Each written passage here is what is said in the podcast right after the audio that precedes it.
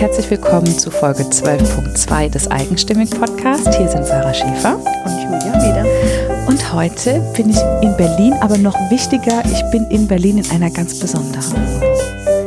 Das hättest du sehen müssen, Julia. Hätte ich auch. Ja. Und die Wohnung ist so besonders, weil ähm, ich bei, also ich bin bei Judith Simone Wahle und Judith ist nämlich selbst Innenarchitektin und Architektin und hat in ihrer Wohnung, ich glaube, das haben wir letztlich gar nicht mehr besprochen im Interview, das waren zwei Wohnungen.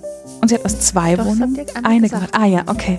Aus zwei Wohnungen eine gemacht und hat da wirklich, ich glaube, ähm, so ja, sich ganz, sich ganz, ja, ausgetobt klingt so, als wäre der jetzt so 100 wassermäßig, 1000 Farben überall, gar nicht, aber so, ja, ihr, ihr Ding umgesetzt und einfach ihre eigene Wohnung geschaffen. Uns wirklich, ich sage es, glaube ich, auch ziemlich am Anfang, ich kam rein und hatte das Gefühl, die Wohnung umarmt mich. Das war so, ohne so übermäßig perfektioniert zu sein, das stimmte einfach. Die mhm. Wohnung war stimmig. Mhm. Total. Stimmig magst du ja. Stimmig mag ich, komisch, ne? nee. Ja. Passte zum Mensch. Ja, also aber äh, trotzdem finde ich es auch interessant, weil es ist ja auch in ihrem Lebenslauf so dieses sich weiterentwickeln, ne? Und mhm. ähm, eine Zeit lang was machen, auch richtig tief eintauchen, aber dann auch sagen, okay, ich mache jetzt was anderes oder gehe wieder dahin zurück oder das ist mir jetzt doch zu perfekt und mhm. äh, und zu Luftschloss und jetzt nochmal wieder was anderes und so weiter. Und das, das sieht man ja auch. Und, das wollte ich mich nochmal dazu sagen, liebe Judith, in der Pfalz gibt es auch schöne Vierseithöfe. Ja. ich wohne nämlich in einem. Also so, falls du mal Lust hast, ja, vorbeizukommen, ja. sehr herzlich eingeladen. Ja, wir müssen, glaube ich, gucken, dass Judith sich nicht so weit weg äh, den Vierseithof kauft, denn das haben wir so ein bisschen als Zukunftssession gebaut. Haben gesagt, das nächste Interview führen wir in dem eigenen Vierseithof. Drei, ihr wart Dreiseit, beim den Dreiseithof. Mhm. Na, dann machen wir den Dreiseithof, das reicht ja auch. ähm, und dann, ähm, ja, das, das, wir, wir suchen ihr da einfach welche in der Pfalz raus. Genau. Dann kämen sie näher zu uns. Das fände ich sehr schön. Aber sie ist schon mal herzlich eingeladen zu gucken. Zu gucken schon mal. Ja, das ist ein guter erster Schritt. Ich merke das schon, ja. Ja, aber das, das ist tatsächlich, ähm, das war auch so ein schönes Gespräch, was sich einfach, einfach entwickelt hat. Es war sehr harmonisch. Also ja. sehr in sich stimmig, ja. wie die Wohnung wahrscheinlich. Das, ja, ja, das ja. hat so geschwungen. Ich habe mir an keiner Stelle, ich glaube, ich habe während des ganzen Interviews kein einziges Mal drüber nachgedacht, was ich als nächstes frage, sondern es kam einfach. Mhm. Ja, und das ist wirklich auch zu sehen, ähm, mit welchen Größen Judith zusammengearbeitet hat und einfach überhaupt nicht abgehoben ist. Ich glaube auch sowas, es gibt, glaube ich, Menschen, die sich, also ich weiß es deswegen, dass es große Namen sind, weil ich exakt zwei Architekten kenne äh, Sir Norman Foster und Sarah Hadid und für die hat sie beide gearbeitet. Und das ist halt so, das sind die einzigen, die ich kenne und von denen ich auch Bauwerke kenne. Und deswegen war ich auch, ich kam tatsächlich mit so einer gewissen Hochachtung dorthin und habe einfach einen Menschen kennengelernt. Eine ganz zauberhafte Frau, die, wo man wirklich sagen kann, die liebt, was sie tut. Und ja, das hört man auch raus. Es passt total, ja. Ja, also ähm, ich ähm, werde jetzt dann mal schauen, welches Haus ich dann als nächstes umbaue, weil ich, wenn, dann würde ich es gerne mit Judith machen. Hätte ich großen Lust zu. Und ähm, ja, also tatsächlich äh, wünsche ich ganz viel Spaß und ähm, vielleicht lässt sich ja auch die ein oder andere von diesem Interview mit Judith umarmen. Ich sitze heute in einer wunderschönen Wohnung auf einem sehr gemütlichen und schicken Sofa. Mir gegenüber sitzt Judith Wahle. Judith, vielen Dank, dass ich da sein darf. Schön, dass du da bist. Ich freue mich. Und ähm, du hast zwei, wir kennen zwei Menschen. Also du kennst zwei Menschen, die ich auch kenne. Nämlich ähm, sowohl die Silvi Gagelmann als auch die äh, Juli Scheld haben mit dir ursprünglich mal studiert. Ja, das stimmt. Ja. Was habt ihr denn studiert? Wir haben zusammen ähm, an der FH in Düsseldorf Innenarchitektur studiert. Genau. Und was ist dann aus dir geworden? Bei den anderen beiden wissen wir es ja schon. Ähm, beziehungsweise ich muss mich korrigieren. Ich habe Architektur studiert. Ach, das war Architektur. Genau. Ja. Ich habe nämlich beides studiert, ja. aber auf die Zeit, auf die du ansprichst, das war tatsächlich Architektur. Mhm. Ähm, genau. Und da sind wir eigentlich auch schon im Thema, dass ich immer so zwischen diesen beiden Welten war und auch noch bin mhm. und ich gerne auch immer beides irgendwie verknüpfe und ähm, ja, als ähm, jetzt als Innenarchitektin arbeite, lange Architektin war ähm, und beides so gerne in meinem Beruf lebe. Ähm, das merkt man ein bisschen an, was heißt ein bisschen, das merkt man an der Wohnung, die du ja auch gestaltet hast. Ähm, das ist so, man kommt hier rein und ich hatte vorhin gleich das, das Bild im Kopf, dass mich diese Räume umarmen irgendwie. Also, dass die, mh, mm, dass die sich nicht aufdrängen, aber für mich da sind. Also ist, dieser Gedanke kam mir einfach in den Kopf, frag mich nicht, woher kommt, aber irgendeine Wirkung haben diese Räume auf mich. Ist das das, was in Architektur oder Architektur ausmacht? Ja, also das klingt sehr schön erstmal, wie du das formulierst. ähm, ich glaube, das hat mich auch so ein bisschen zu dem Beruf gebracht, weil ich auch ganz früh äh, gespürt habe, was Räume mit einem machen. Mhm. Und vielen Leuten ist das äh, nicht bewusst. Es macht was mit jedem, würde ich sagen. Aber bei vielen Leuten ähm, ist, passiert das einfach unbewusst. Und mir war das sehr früh äh, schon klar, was das für eine Wirkung hat auf Menschen. Und mir selbst war es dann auch sehr wichtig, immer ähm, die Umwelt um mich herum schön zu gestalten. Mhm. Da kann man natürlich im äh, Kleinen anfangen und immer größer werden, weil genauso hat natürlich auch äh, haben Gebäude, haben, haben Landschaften, ähm, Parks, Städtebau, das alles ähm, äh, umgibt uns ja und beeinflusst uns. Und ähm, das finde ich ganz toll, da ähm, Einfluss drauf haben zu können und damit quasi den, den Menschen was Gutes tun zu können und sie umarmen zu können. Das ist mhm. äh, ganz schön formuliert. Hast du so einen Moment, kannst du dich irgendwie erinnern, wo dir das zum ersten Mal klar geworden ist, dass du irgendwie ein Interesse an so Räumen und Umgebung hast? Also die ersten Momente waren schon sehr früh in meiner Kindheit, würde ich sagen, so schon zur Schulzeit. Aber so ein Moment, an den ich gerade direkt gedacht habe, ähm, das war schon etwas später. Aber das war so ein RH-Erlebnis in der Tate Modern in London. oh, da war ich gerade vor kurzem. Also ein, ein Kraftwerk, was einfach ja. ähm, eine wahnsinnige industrielle Energie eigentlich hat, die umgebaut wurde, das welches umgebaut wurde. Ähm, und jetzt eben eine Galerie und Museum ist. Und dieser Riesenraum, der da geschaffen wurde oder umgenutzt wurde, was früher die Turbinenhalle war, ähm, immer noch so wahnsinnig diese Kraft jemanden spüren lässt und auf der anderen Seite aber so sanft ist und auch irgendwie mhm. dieser Raum einen fast äh, kathedralisch oder so, ja, fast wie so kirchlich um, umarmt auch. Also man fühlt sich darin so geborgen, obwohl das ein riesen Raum ist. Und ich fand das faszinierend. Ich weiß noch, wie ich da saß. Ich war auch alleine da. Ähm, und an dem Tag waren gar nicht so viele Menschen da. Ich saß auf diesem Estrich oder Beton, kahlen Betonboden und um mich rum nur Stahl und rohe Materialien und ein Riesenraum. Und ich habe gesagt, ich finde es ganz gemütlich hier. Das ist doch absurd. Also das passt irgendwie gar nicht zusammen und habe dann halt versucht zu erkennen, wie kann das sein? Wie kann das passieren? Wie kann ein Architekt sowas schaffen? Das finde ich ganz, ganz faszinierend und das ähm, ja hat mich irgendwie darin bestätigt. Da gibt es noch mehrere solcher Erlebnisse, aber das beschreibt es ganz toll irgendwie, weil das wirklich von den Architekten, von den Designern so geschaffen wurde und so gewollt wurde, dass man sich da so fühlt. Ja. Ja, das ist völlig recht.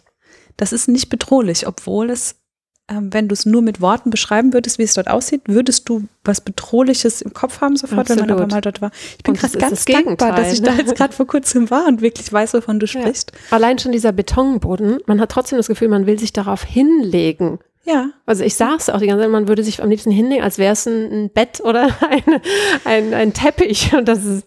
Und es gab wohl auch in dieser großen Halle ich weiß nicht, ob das immer da ist. Also ich war mit Jane dort, eine Freundin, die auch aus London kommt, die dann öfters, öfter schon dort war. Und sie erzählte, es gab wohl auch mal so ein Pendel, was in dieser großen Halle so hin und her ging. Und da konntest dich hinlegen. Die hatten dann in dem Fall diesen Boden mit, mit glaube ich, Teppichen ausgelegt. Und du konntest da liegen und über dir ging dieses Pendel hin und her. Was ja, ja wieder für diese Geborgenheit spricht, ja. für dieses Vertrauen, dass man sich da hinlegt. Und das, ja, genau.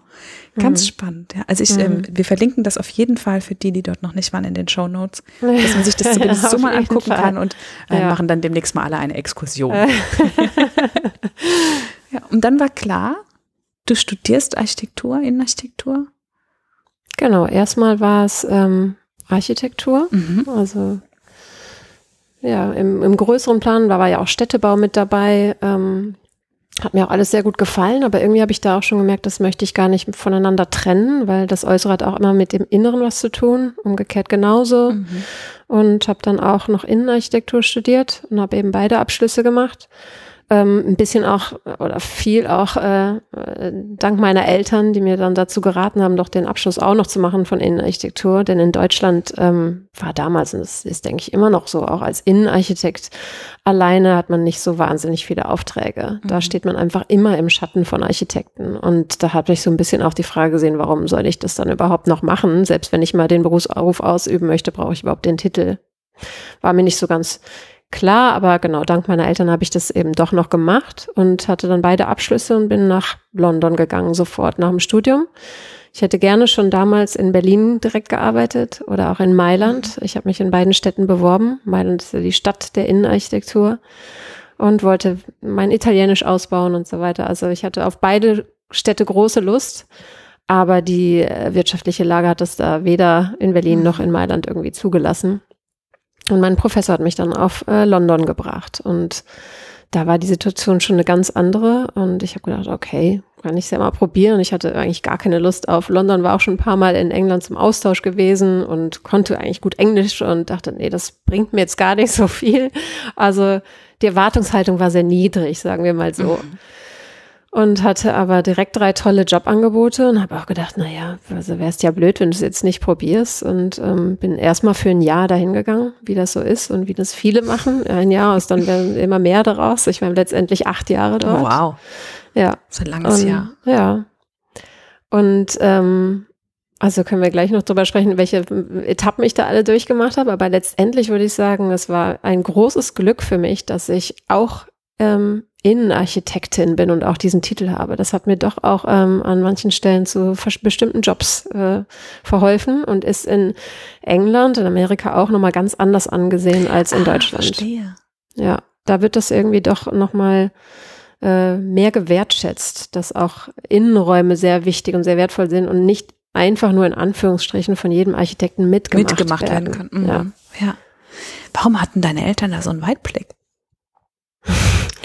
ist das war, glaube ich, gar nicht so in die Zukunft gesehen, sondern es hatte denen nahegelegen, dass ich jetzt nur noch ein Jahr länger studieren muss, um auch diesen Titel zu haben, weil ich vorher schon so viel parallel studiert hatte. Es ja. machte einfach Sinn.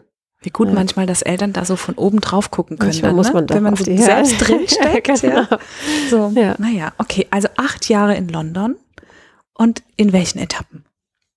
Angefangen in einem kleinen Büro ähm, zwei Chefs, die nur, nur zehn Jahre älter waren als ich und da gerade ihr ähm, kleines Standbein aufgebaut hatten. Eine super tolle Atmosphäre. Wir waren drei, vier Angestellte und alle aus verschiedenen Ländern. Es war eine super Atmosphäre, eine ganz tolle Zeit und die haben mich sofort ins kalte Wasser geschmissen. Mhm. Ähm, das stelle ich mir in Deutschland auch anders vor, aber in London musste ich eben sofort auf die Baustelle und mein Projekt leiten und kam oh. gerade eigentlich aus dem Studium.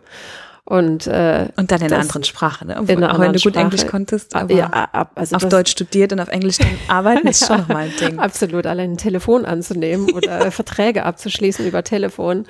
Ähm, da dachte ich auch, oh meine Güte, ich kann doch kein 25. Ja, mit 25 mal lieber Mann. ja.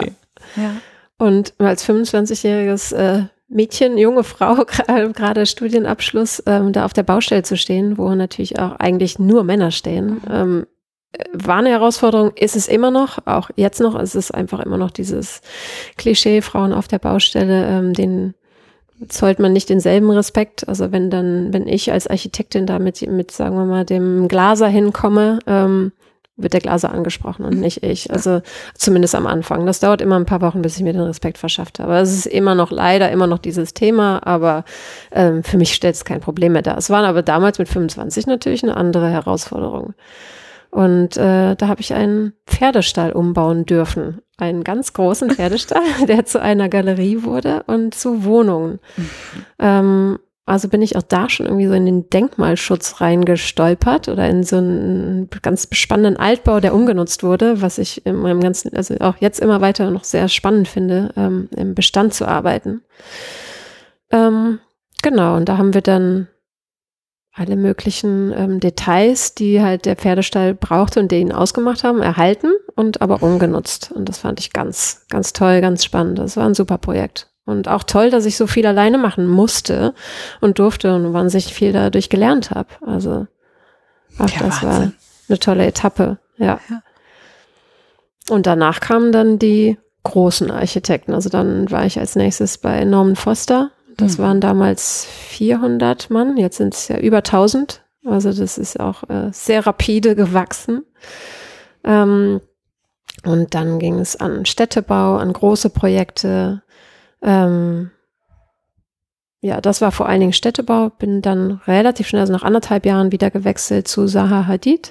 Sind, ich kenne original zwei äh, Architekten, beziehungsweise eine Architektin und einen äh, Architekten und das sind exakt Norman Foster und Saha Hadid. Und das fand ich total spannend, als ich das auf deiner Seite gelesen habe und gedacht habe, oh, guck, kenne ich sogar, kenne sogar ich. Das ja. ist aber schon was, also ähm, also A, habe ich gelernt, es gibt gar nicht so viele Menschen, die Architektur und Innenarchitektur studieren und das dann auch beruflich machen, weil einfach, weil es wenige Arbeitsplätze dafür gibt. Das stimmt. Die, das Studium abschließen. Ja, das, das, das ist schon die erste genau. Hürde, ja. Und dann äh, noch viel, viel weniger davon arbeiten wirklich mit solchen Größen zusammen. Mhm. War das, ist das passiert oder war das ein Traum? Nee, das ist passiert. Das ist wirklich, also wie gesagt, ich bin ja auch nach London gestolpert und dann auch in diese großen Büros gestolpert. Also ähm, ja, das hat sich dann irgendwie so ergeben und war dann natürlich auch total toll. Also als ich bei Norman Foster diese große Architektenluft geschnuppert hat, hab, fand, das, fand ich das schon wahnsinnig faszinierend. Also ähm, in ja, da wurde natürlich auch unglaublich viel noch gearbeitet, lange, lange Überstunden und so weiter, was äh, völlig normal ist in diesen Büros. Ähm, und gerade auch, wenn man eben viel an Wettbewerben arbeitet, dann sind das immer Nachtschichten und so bis zu 100 Stunden die Woche. Das ist dann nicht unbedingt eine Ausnahme. Also es war schon extrem auf der einen Seite. Auf der anderen Seite auch unglaublich faszinierend, was man da mitbekommen hat. Ähm, also inhaltlich an Projekten und aber auch an Teams, an den Mitarbeitern, wer da mit einem arbeitet, mhm. das fand ich schon auch im Nachhinein finde ich das immer noch ganz besonders, war sehr eine sehr inspirierende Zeit und bei Saha Hadid genauso, also sind schon unglaublich viele kreative Köpfe, die das da zusammensitzen ich. und aus allen verschiedenen Ländern, weil diese Namen ähm, ziehen natürlich auch Leute aus der ganzen Welt an. Mhm. Da kommen dann wirklich Leute aus ähm, Südamerika oder aus Afrika oder Asien und kommen wirklich dafür nach London, um bei Sahadi zu arbeiten oder bei Norman Foster zu arbeiten. Und das macht's auch irgendwie aus, weil das ist dann, man arbeitet mit Leuten zusammen, die aus der ganzen Welt kommen, die alle anders gelernt haben, alles, alle eine andere Art von Architektur, Sprache sprechen und das wird alles zusammen in einen Topf geschmissen. Das ist sehr spannend und da kommen wirklich dann auch dadurch natürlich tolle Ergebnisse raus. Mhm. Ähm, das finde ich nochmal, das ist auch was, was ich jetzt vermisse, was, was es, ich bin sehr glücklich in der, in der Selbstständigkeit, in, der, in dem Punkt, wo ich jetzt bin, aber äh, diese Art von Arbeiten, diese Teams zu haben, das war schon sehr bereichernd. Mhm. Ähm. Das glaube ich, weil du natürlich nicht nur Menschen hast, die richtig was können, sondern die auch äh, wahrscheinlich auch deshalb, wenn, wenn du so ein, du, du, hast wahrscheinlich auch eine ganz starke Leidenschaft für das, was du da tust, damit du überhaupt so weit kommst, dort zu sein. Mhm. Und dann hast du ja ultra diverse Teams, ne, wie du das ja. gesagt hast. Und ich glaube, in dieser Vielfalt steckt auch so eine, ja. Diese vielfältig begeisterten Menschen, die doch irgendwie was gemeinsam haben, das stelle ich ja. mir großartig vor. Ja. Und dann ist es eigentlich egal, in Anführungszeichen, was du arbeitest. Wenn es deine Leidenschaft ist und du die mit dem Team teilst, ist das großartig. Dann kann man auch mitten in der Nacht an dem Meetingtisch sitzen. So. Also das kann man auch mal eine Zeit lang machen. Ja. Das, ich bin da dankbar für, dass ich das in der Zeit erleben durfte. Jetzt mit 40 möchte ich das nicht mehr machen, aber damals war das genau richtig. Und ich bin auch mit vielen noch im Kontakt. Also das sind wirklich Schön. enge Freundschaften daraus entstanden, viele Freundschaften, die man jetzt natürlich nur noch über äh, soziale Medien halten kann, diese Kontakte. Und trotzdem sind wir uns alle noch irgendwie eng. Also ich könnte bei jedem von denen anrufen und da morgen übernachten. Von daher, das war schon so eine enge Zeit und eine enge Verbindung. Das war sehr besonders. Mhm. Ja. Genau. Das klingt großartig. Und bei Zaha Hadid, weil ich es eben schon angesprochen habe, kam dann auch das Thema der Innenarchitektur auf. Da habe ich halt auch als Architektin gearbeitet, bin als Architektin eingestellt worden. Und wir waren auch damals alle 80 Mann oder die da gearbeitet haben, waren Architekten. Und irgendwann gab es diese Phase oder ein großes Projekt, wo man gesagt hat, nee, wir können für diesen rieses, Riesengebäude können wir nicht mehr die Innenarchitektur alleine machen. Ähm, das war halt vorher immer genau das, was ich eben gesagt habe. Architekten machen auch die Innenarchitektur, wird aber dadurch manchmal einfach sehr kahl übergeben, sehr roh. Ähm, und das war in dem Falle nicht mehr möglich. Das heißt, wir mussten ähm, ein anderes Innenarchitekturbüro mit in das Projekt reinnehmen und die haben dann für Sahadid quasi die Innenarchitektur gemacht. Damit die aber trotzdem die Sprache von, von Sahadid sprechen, war ich diejenige, weil ich die einzige war von diesen 80 Leuten in dem Büro, die auch Innenarchitektin war, ähm, sollte ich koordinieren. Und das hat mich in eine ganz tolle Position gebracht, weil wir hatten bei Saadit ein Team von 50 Mann und dann bei den Innenarchitekten ein Team von 10 Mann und ich sollte die alle, was den Innenarchitekturbereich ähm, anging, koordinieren. Und das war natürlich ähm, super. Also da hatte Großartig. ich eine wahnsinnig große ähm, Einsicht dann auch in alles andere, was da so passierte bei so Riesenprojekten. Das war schon, habe ich auch natürlich so unglaublich viel daraus gelernt, auch eine mhm. Teamführung gelernt, was, was mir auch weiterhin sehr viel hilft. Was war das für ein Gebäude oder Projekt, was ihr da gemacht habt? Das war in Saudi-Arabien für den König Abdullah. Ja, also wie gesagt, große Luftschlösser, wovon man ja als ähm, Student oft träumt und denkt, wir dürfen jetzt mal hier im, äh, in dem einen Projekt ein Luftschloss bauen, aber es ist ja keine Realität. Dann wird es eben doch mal Realität. Es ist auf einmal Realität. Es ja. ist auch gebaut worden, ja. Ähm, genau, das war alles äh, wenn ich, also ich muss jetzt fast wirklich drüber lachen, wenn ich drüber spreche, weil es so gigantische Gebäude waren und man fast bauen konnte, wie man wollte. Da waren einfach Kosten auch keine Frage. Das ähm, ist, glaube ich, auch so ein, einmal sich, einmal diese Grenze sozusagen ausreizen, ne? Ja. Wo du sonst vielleicht, kann ich mir vorstellen, als Architektin und den Architektin oft tolle Ideen hast und denkst, ah, toll, und dann hast du einen Bauherrn, der sagt, ja, finde ich auch schön.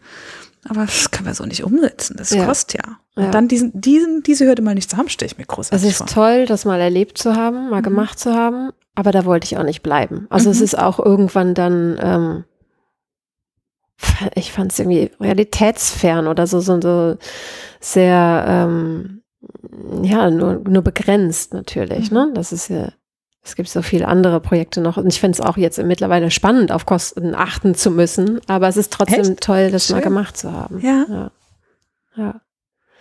Genau, und dann war ich eben wirklich in der Innenarchitektur drin, habe gemerkt, hab gemerkt, dass mir das auch total viel Spaß macht, ähm, im Kleineren wieder zu denken, ähm, weil so eine Planung natürlich auch schneller umsetzbar ist. Also ein Gebäude kann auch mal sechs Jahre dauern mhm. oder mehr ähm, bis man dann überhaupt was sieht, was man geplant hat.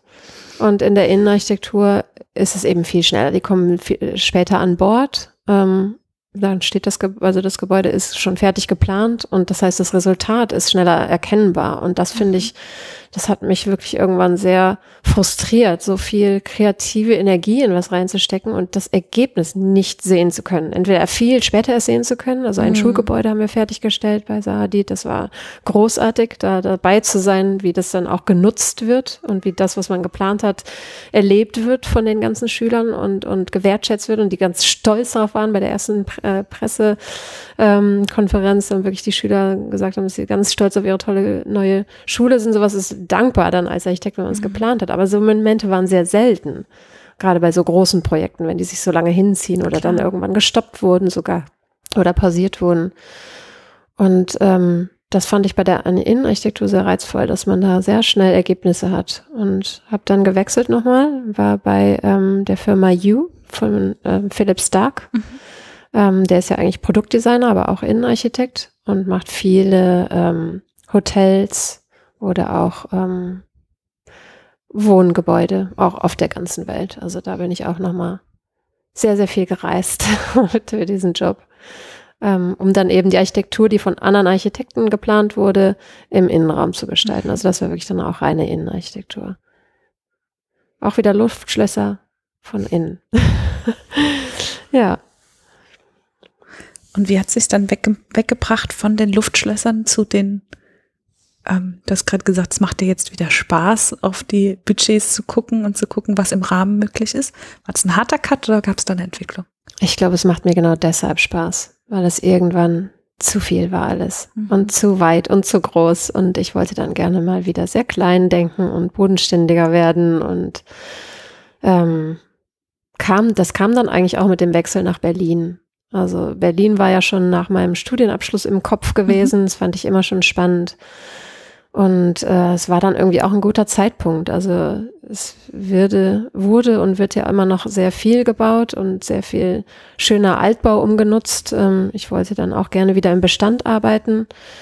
Ähm, wie ich das auch schon beim Pferdestall empfunden habe, ich finde es total spannend, die Gegebenheiten, die vor Ort sind, umzunutzen und damit was zu machen, dass es dann eine neue Bedeutung bekommt. Finde ich eigentlich viel herausfordernder fordernder und auch interessanter, als etwas komplett Neues zu planen. Kannst du sagen, warum das so ist? Auf der einen Seite hat es ein, eine Geschichte, die man immer auch spürt, ähm, die sehr viel Charme gibt. Also auch jetzt, wenn man in einen Neubau tritt, ähm,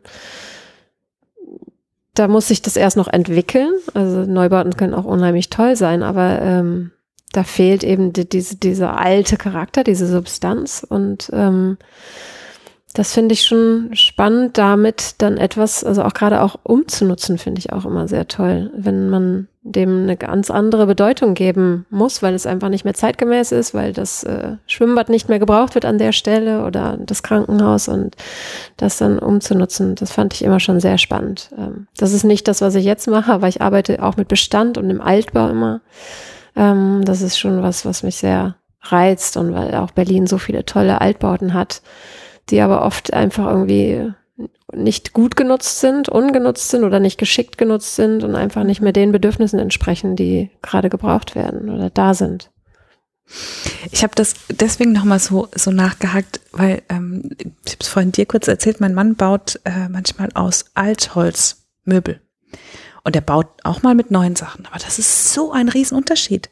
Und ich habe mich dadurch, dadurch, dass das natürlich in meinem Leben ist, so in dieses Altholz verliebt. Weißt du, wenn du da so eine Gerüstbaubohle hast und da siehst du noch, wo der, wo der Dachdecker irgendwie den, den Lötkolben abgelegt hat und da siehst du, in welchem, in welcher Farbe das letzte Haus gestrichen wurde. Und du kannst eben nicht alles mit diesem Holz machen. Das gibt dir was vor. Und so mhm. ist es im Größeren eben auch mit deinen Wohnungen, was ich ja. total spannend finde, weil du gerade genau dieselben Worte benutzt hast eigentlich wie mein Mann. Das ist ja. ganz spannend. Ja, man geht richtig auf Entdeckungsreise. Ja, total. Auch wenn wir in einen ja. Altbau kommen, der umge der saniert werden soll und dann hat man teilweise da Linoleum drauf oder irgendwie Fertigparkett ja. und nimmt das ab und darunter sind die wahnsinnig schönen alten ja. Holzdielen oder noch. Die du ähm, heute gar nicht mehr bezahlen kannst, so. Genau. Und dadurch noch in super gutem Zustand, weil die eben immer, immer abgedeckt Plastik waren. abgedeckt hat. oder der Stuck, da, der dann irgendwann restauriert werden musste und dann hat man stattdessen einfach Decken abgehangen. Jetzt nimmt man die Decke weg und hat wunderschönen Stuck da drüber. Also das ist immer noch, finde ich, sehr spannend spannend zu sehen, was da, was die Häuser für Geschichte sprechen. Mhm. Ja. Das heißt, das machst du heute, vor allem in Berlin. Und ja. du hast hier auch deine Wohnung gebaut. Ja. Also eigentlich hast du gemerged. Aus zwei Wohnungen eine genau. gemacht. Ja. Und dann euch hier reingebaut. Und so reingebaut, wie es passt, genau. Ja.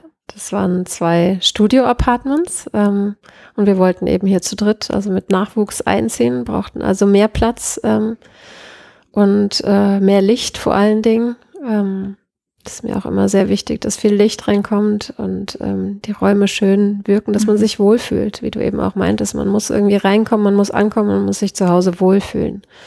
Ähm, das ist, geht mir bei uns natürlich so und das ist mir auch immer ein Anliegen bei den, bei allen meinen Kunden, ähm, Kunden sind, die Kunden sind ja auch oft diejenigen, die zu mir kommen und sagen, ich will, will so nicht mehr leben, es macht mich nicht glücklich. Mhm. Ähm, seit zehn Jahren haben, leben wir so und so und immer wenn ich nach Hause komme, denke ich, oh, das stört mich und das seit zehn Jahren. Dann denke ich, Wahnsinn, das, das, das muss so anstrengend auch sein. Also es macht ja auch was mit jemandem. Es war natürlich dann natürlich. nie Priorität für denjenigen. Ähm, aber zehn Jahre so zu leben, wie man sich eigentlich nicht wohlfühlt, bin ich fest davon überzeugt, dass es einen auch negativ beeinflusst. Und ich möchte am Ende, dass die Kunden reingehen und sagen, das war, so will ich leben und es ist schön, nach Hause zu kommen. Mhm. Ja. Es gibt mir was. Genau. Es, es entzieht mir was. So, ja. ja. Ja, spannend. Ich, es liegt ein bisschen nah, dass die Antwort vielleicht deine Wohnung ist, aber kannst du sagen, an, in welcher, welchem Haus, in welchem Projekt, ähm, welches welches Projekt oder welches Gebäude dir am meisten über dich beigebracht hat? Hm. Ich glaube, es ist schwer, das auf eine Wohnung oder ein Projekt ähm, zu reduzieren, weil man durch jedes Projekt wieder mehr lernt und weiter lernt und ich glaube auch nie da noch nie angekommen ist, äh, das zu perfektionieren, weil jedes Objekt auch wieder neue einen vor neue Herausforderungen stellt. Das, das ist auch gerade das Faszinierende irgendwie. Also erstens mal ist es das Objekt selber, was, was unerwartet ist und neu ist und dann auch die, die Menschen dazu, mhm. die auch andere Bedürfnisse haben und mir geht es auch immer sehr stark darum, diese Menschen erstmal kennenzulernen. Also das erste Treffen ist sehr, sehr stark fokussiert darauf, wie leben diese Menschen, was macht die Menschen aus, wie wollen die leben. Da gucke ich die, mir die Wohnung erstmal noch gar nicht an. Mir geht es wirklich um diese Menschen. Wir haben dann ein Treffen und setzen uns zusammen und ähm, da versuche ich das zu erfahren, was sie brauchen, um glücklich zu sein. Und das geht schon manchmal auch sehr ins Detail. Also man lernt sich dabei sehr gut kennen. Das finde ich aber total wichtig dann auch für die weitere Planung, um überhaupt das Projekt zu starten. Ähm, und das ist ganz lustig, weil diese äh, Menschen, die Bauherren, haben natürlich oft auch schon im Kopf, was sie eigentlich machen wollen und erzählen mir direkt die ganzen Pläne, wo ich denke, jetzt fangen wir erstmal wieder bei Null an, weil mhm. vielleicht entwickelt sich was ganz anderes daraus. Mhm. Ja, und das ist auch oft so. Ich habe auch gerade, als du so erzählt hast, gedacht, dass du oft übersetzen musst. Also, oder übersetzen darfst. Weil diese Menschen natürlich ja, vielleicht auch schon den Schritt weiter sind, aber wenn du sagst, du fängst so früh an, das sagen, okay, damit geht's mir nicht gut oder das brauche ich, das will ich, musst du das sozusagen in Objektsprache ja. übersetzen und mhm. sagen und dann auch noch in dem Rahmen, so mhm. in dem es passt. Genau. Da sind wir wieder Sehr am spannend. Anfang, was wir am Anfang gesagt haben, dass oft Räume ja etwas mit einem machen und das den Menschen nicht bewusst ist. Das heißt, ich muss das versuchen, das herzustellen, was die, was die Menschen brauchen dafür. Mhm. Und ich denke, es ist mir auch oft gut gelungen. Also wenn am Ende Leute in diese Wohnung oder in die Objekte kommen und erstmal sagen, wow, ist das toll, hier fühle ich mich wohl. Das ist, das ist das, was, was da rauskommen soll. Und dazu gehören natürlich unglaublich viele Details. Mhm. Ja. Ja, das ist auch hier. Und gleichzeitig, wenn es, also ähm, manchmal kommt man ja in Wohnungen, wo so viele Details sind, dass ich so mit meinem Auge gar keine Ruhe finde. Und mhm. ich komme ja nun äh, in, durch eigenstimmig in relativ mhm. viele Wohnungen, zum Glück. Das ist eins meiner, meiner größten Freuden daran. Und ich gucke dann immer mit dem Fotografenauge. Mhm. Und wenn dann so viele Details sind, dann denke ich immer, ach, offene Blende. dann mache ich den Hintergrund schön so. Ähm, das geht auch. Ähm, aber mir, für mich persönlich macht das dann mit mir, dass ich unruhig bin. Ne? Wenn ich mhm. keinen Punkt habe, wo ich mich, wo ich mich so ausruhen kann im Kopf. Das finde ich ganz spannend. Ja. Ja, sehr interessant. Gibt es denn was, wo du jetzt sagen würdest, also du hast ja gesagt, du bist zufrieden gerade mit dem, wo du bist und was du machst.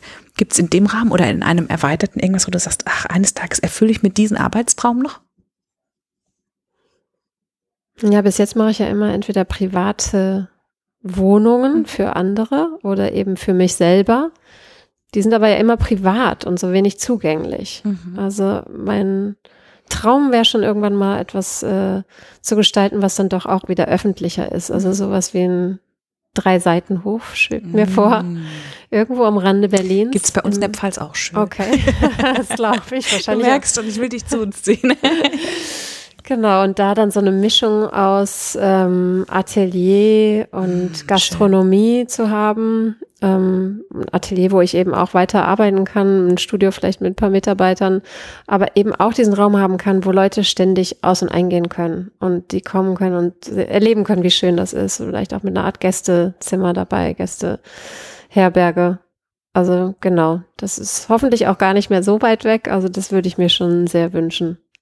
Sag Bescheid, ich habe total Lust drauf. Dann kannst du nächsten, bei dem nächsten Berlin-Besuch so. vielleicht noch nicht, aber irgendwann da genau. gerne unterkommen. Wir machen dann ja. immer so ein, ähm, so ein paar Jahre später nochmal so ein Was hat sich verändert Interview, dann gern dort. Okay. Sehr gerne. Ich habe jetzt ein schönes Gefühl davon, wie das so bei dir entstanden ist, wo du dich hinentwickelt hast. Wie würdest du sagen, wie lebst du heute? Was macht diese Wohnung, dieser Ort, diese Stadt mit dir? Wo bist du angekommen heute? Mhm. Vielleicht ist die Stadt so eine Mischung aus dem, ähm, was, was ich mir immer vorgestellt habe. Also London war natürlich unglaublich groß, vielseitig, international, lebendig. Und Berlin ist da schon ein bisschen gemütlicher, auch wenn es natürlich eine Großstadt ist und sich für andere Deutsche vielleicht verrückt anhört, dass Berlin auch einfach entspannt ist und gemütlich ist, trotz Großstadt. Ähm, und auch international ist und vielseitig. Das liebe ich schon sehr daran. Und trotzdem gibt es hier auch viel Grünes und mhm. viel ähm, Natur. Man ist sehr schnell draußen. Und da stelle ich mir auch den drei Seiten vor, dass man eben doch noch ein bisschen mehr Natur würde ich gerne in mein Leben holen. Ähm, ja, ich fühle mich schon angekommen hier. Ja. Gibt es noch irgendwas, was du unbedingt noch ergänzen möchtest? Was zu einem Interview mit dir, mit Judith Wahle gehört? Ähm,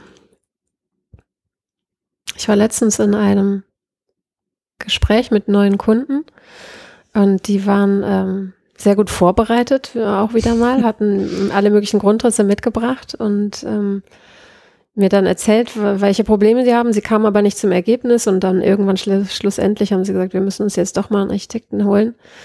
Ähm, wie, wie man das alles unter einen Hut bringen könnte, was sie machen wollten. Und dann kamen sie mit dem Vorschlag, mit dem Vorschlag, mit dem Vorschlag, weil sie alle möglichen Lösungsansätze schon vor sich hatten. Und ähm, ja, nach ein bisschen Überlegen habe ich dann aber nochmal andere Lösungen skizziert und die waren völlig hin und weg und begeistert, wie man, äh, wie man, wie doch alles das, was sie machen wollten, äh, funktioniert. Und ähm, genau, das war einfach ein sehr äh, erfolgreiches Treffen und so in so kurzer Zeit ähm, hat, haben sie gespürt, warum es sich schon gelohnt hat, mich zu kontaktieren. Und das ist eben oft oder sonst so selten der Fall oder oft nicht der Fall, dass man denkt, ähm, man bräuchte jetzt doch irgendwie einen Fachmann dafür, sondern kann es alleine machen. Und dann meinte sie, und die sind beide Musiker, sind Berufsmusiker, also machen auch ähm, ständig mit ihrer Musik Menschen glücklich. Und trotzdem hat sie dann gesagt, das muss doch so toll sein, so einen Beruf zu haben, wo man Menschen so glücklich machen kann. Und das fand ich so schön, weil auch gerade, dass sie das sagte als Musikerin, wo ich dachte, ja, als Musiker macht man ständig Menschen glücklich. Und trotzdem fand sie das aber so ähm, wertvoll und so bereichernd in dem Moment. Das fand ich ein großes ähm, Kompliment. Und ich glaube, das sagt es auch ähm, aus, dass es eben doch oft hilft, einen Fachmann ähm, an der Stelle zu haben, ähm, ja, wo wir ja auch viel uns damit beschäftigt haben, was eben Räume ausmachen und wie Räume auf einen wirken. Das ist eben, finde ich, doch leider noch zu oft unterschätzt. Mhm. Weil vielleicht auch, vielleicht kann ich das noch gerade sagen, vielleicht weil gutes Design oder gute Architektur nicht aufdringlich ist und auch nicht auffällt. Ich glaube, wenn etwas gut gelungen ist, dann sieht keiner und sagt, wow, das ist toll gemacht, weil dann stört es ja nicht. Man, es fällt einem nur dann auf, wenn es nicht gut gemacht ist. Mhm. Ja, oder wenn es ein Kunstwerk im Sinne von ist, ich muss mich aufdrängen, damit ich wirke, aber mhm. etwas, in dem wir leben und wohnen. Und ich dachte gerade, vielleicht seid ihr da gar nicht so unterschiedlich, die, äh, die Musiker, Musiker und du. Also weißt du, ein guter Musiker, der spürt auch und lässt sich ein auf das Publikum, auf die Menschen, die vor einem sind, der will wirklich wissen, womit er gerade berühren kann. Der will mhm. auch gern berühren und der will verstehen, der will keinen Standard abliefern. Mhm. Ich glaube, das willst du auch nicht. Also so wie ich das bei dir raushöre, besteht dein, deine große Freude ja wirklich darin, einzutauchen in diese Menschen und ihre mhm. Bedürfnisse. Und mhm. so wie es bei den Musikern ihre Instrumente sind, ist es die Architektur und die Innenarchitektur eben für dich. Ja. Und genauso wie ich nicht sagen könnte, also klar mag ich ein, ein schönes keine Ahnung, Cello-Stück. Ich kann es aber nicht selbst spielen. Und dann ja. kann ich das selbst probieren und machen und kann mir ganz viele anhören und das ausprobieren. Aber das, was du kannst, werde ich wahrscheinlich nie können. Und entweder mhm. bin ich dann bereit, mir den Cello-Musiker eben ins Leben zu holen oder nicht. Oder ja. dich als Innenarchitektin oder Architektin. Und am Ende hast du hoffentlich leuchtende Augen. Ja. ja. Und dadurch ist es auch sehr individuell dann am Ende natürlich. Ja. Ne? Und das ist auch wieder der Unterschied zur Architektur oder zum, zum Neubau ja, ähm, da ja. geht es eben erstmal nicht um, um oder nicht um bestimmte Menschen. Natürlich sind, da geht es dann auch um den Menschen, der später drin ist, aber es ist noch sehr äh, weit breit gefächert. Ja. Hm. Spannend. Also ich bin mir ganz sicher, dass du schon für sehr viele leuchtende Augen gesorgt hast, das auch tun wirst. Ich finde, hm. der Drei-Seitenhof klingt großartig. Und ähm, ich fand es vor allem schön, deine Augen heute leuchten zu sehen, bei ganz vielen Punkten, wenn du darüber gesprochen hast. Und das war Nämlich ganz egal, ob es die großen Namen oder die kleinen Momente waren. also es ist wirklich schön. Und ich freue mich jetzt sehr aufs Fotos machen. Und danke dir für, von Herzen für dieses schöne Interview. Ja, danke dir. Und ich freue mich auf de, den Besuch im Dreiseiten. Ja, das machen wir.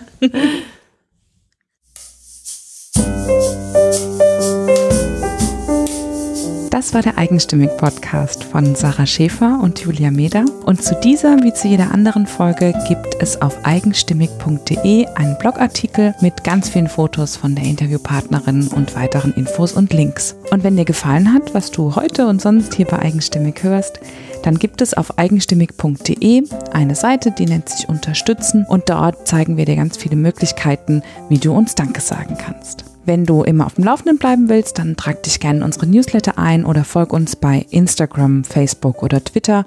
Dort sind wir unter eigenstimmig zu finden. Vielen, vielen Dank fürs Zuhören und bis zum nächsten Mal.